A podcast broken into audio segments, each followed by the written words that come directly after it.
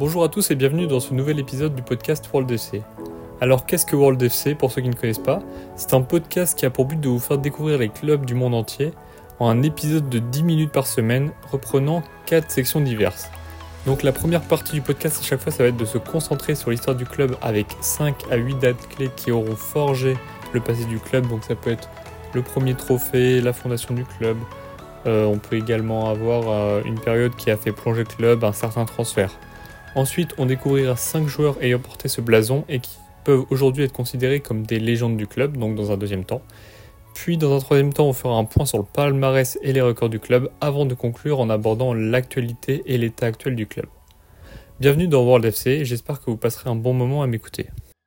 Bonjour à tous et bienvenue dans ce 25e épisode de World FC podcast qui te permet de découvrir les clubs mythiques autour du monde. Donc dans ce deuxième épisode de janvier, on retourne en Afrique que l'on avait quitté en août 2023, ça fait quand même un moment, lorsque j'avais fait l'épisode sur la, le club légendaire des Égyptiens d'Al-Ali SC. Donc pour cet épisode, nous restons en Afrique du Nord et cette fois on va aller en Tunisie explorer l'histoire du club africain, club représentant sur l'échelle continentale Tunis, la capitale de la Tunisie. Va arriver devant Casillas. Vas-y mon petit.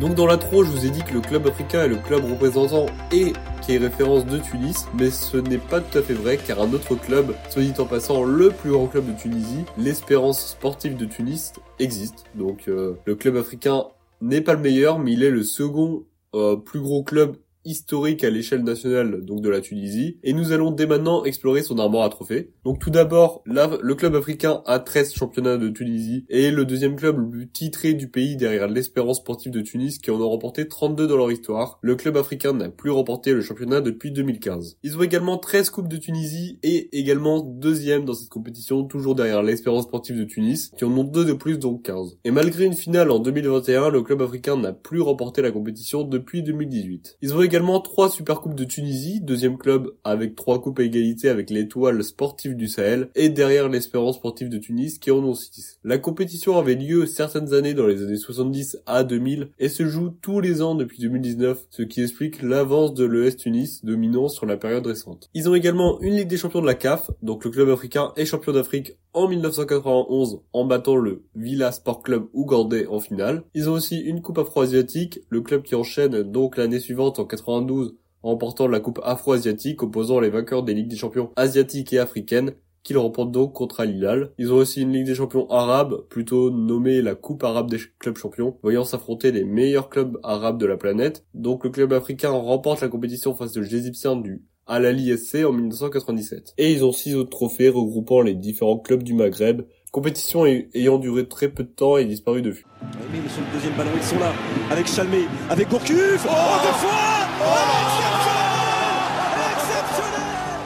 Fondé en 1920 dans le quartier de Bab Jedid à Tunis, capitale de la Tunisie sous le nom de Club africain, après l'échec un an avant de créer un club sous le nom de Club islamique africain, a été refusé par la France à ce moment-là. La Tunisie était en effet à l'époque sous protectorat français, et ça jusqu'à l'indépendance du pays en 1956. Le club fondé officiellement le 4 octobre 1920 est l'héritage de l'ancien club nommé Stade africain, fondé en 1915 et dissous en 1918. Le club de Tunis a connu plusieurs problèmes lors de sa fondation, car le protectorat français les obligeait à nommer un président français, et après plusieurs mois de lutte, une exception fut autorisée pour le club africain, qui put nommer un de ses fondateurs, le Tunisien nationaliste Ben Mustafa, comme premier président de son histoire. Donc l'objectif du club était à ce moment-là de mettre en avant ses valeurs nationalistes et anticolonialistes, misant donc sur le sport et la culture. Étant dans le progressisme, le club formera une troupe théâtrale et permettra la gratuité d'entrée au stade pour les femmes dans les années 30. Le club conservera son indépendance après une tentative du futur président du pays, Habib Bourguiba, de fusionner le club avec les rivaux de l'Espérance sportive de Tunis au milieu des années 30. Le club africain aura commencé son histoire au plus bas niveau du football tunisien,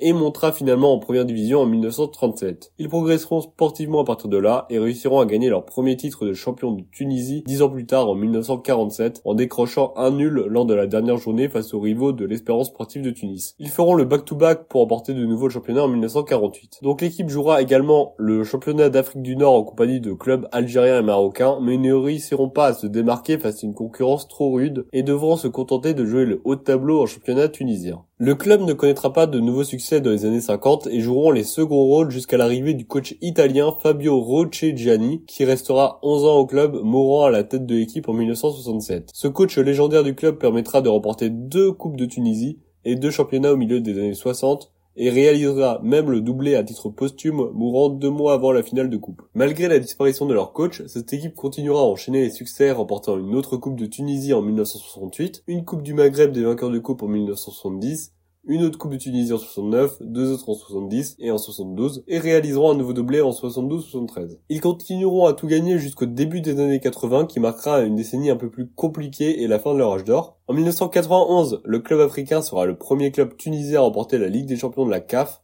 et réalise un quadruplé à cette année-là avec la Coupe, la Coupe nationale, le championnat et la Coupe afro-asiatique. Après des années de succès voyant le club gagner de nouveau en championnat en 1996, une Coupe de Tunisie en 98 et une nouvelle Coupe en 2000, ils ne gagneront plus de titres jusqu'en 2008 avec un nouveau championnat décroché. L'actualité du club au début des années 2010 sera marquée par un changement d'organisation avec un conflit sur l'identité du futur président du club. Deux assemblées générales permettront de nommer un nouveau président en 2011, puis un autre en 2012 avec l'élection de Slim Qui apportera de grands moyens financiers pour connaître de nouveau le succès en recrutant notamment des Algériens et des Ghanéens. Cette stratégie de recrutement marchera en fin de compte avec une nouvelle victoire en championnat en 2015, puis une nouvelle coupe décrochée en 2017, et le président à l'origine de ce renouveau, Slim Riahi, partira fin 2017, marquant le début d'une nouvelle ère pour le club. Le club africain a réussi en 2018 à finir second en championnat et gagne une nouvelle coupe de Tunisie, sa dernière remportée.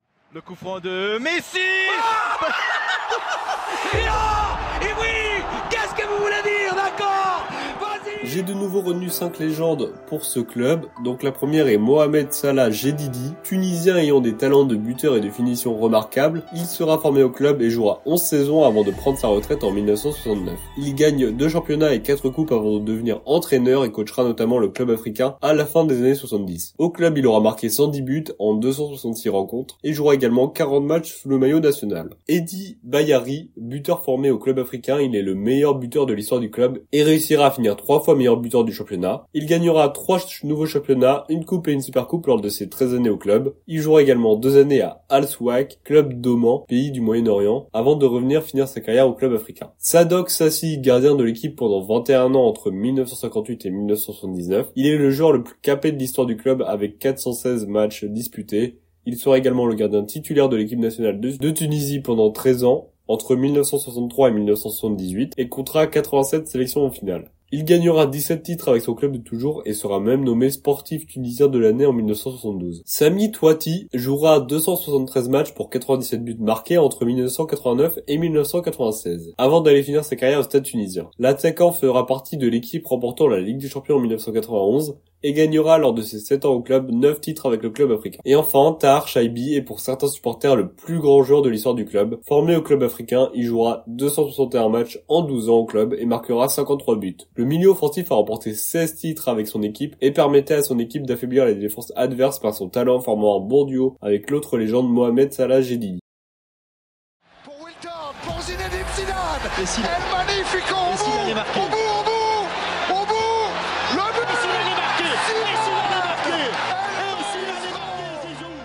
La première phase de la Ligue 1 tunisienne vient de se conclure et le club africain finit troisième de sa poule derrière l'Étoile sportive du Sahel et le Stade tunisien. Dans l'autre poule, l'Espérance Tunis, Monastir et Sfaxien ont fini dans les trois premiers de leur poule et ces six clubs sont donc qualifiés pour la seconde phase de Championship, tandis que les autres clubs joueront la relégation. Donc composé de 10 journées, cette seconde phase devrait débuter dans deux mois pour finir en juin et permettra de distinguer le champion et les qualifiés pour la Champions League ou la Confédération Cup. Cette saison, le club africain jouait la Confédération Cup, équivalent de notre Ligue Europa, et est actuellement premier de sa poule devant les Dreams ghanéens, le River United du Nigeria et Academica Petroleos d'Olobito angolais. Merci d'avoir écouté cet épisode de World FC. On se retrouve la semaine prochaine à la découverte d'un nouveau club.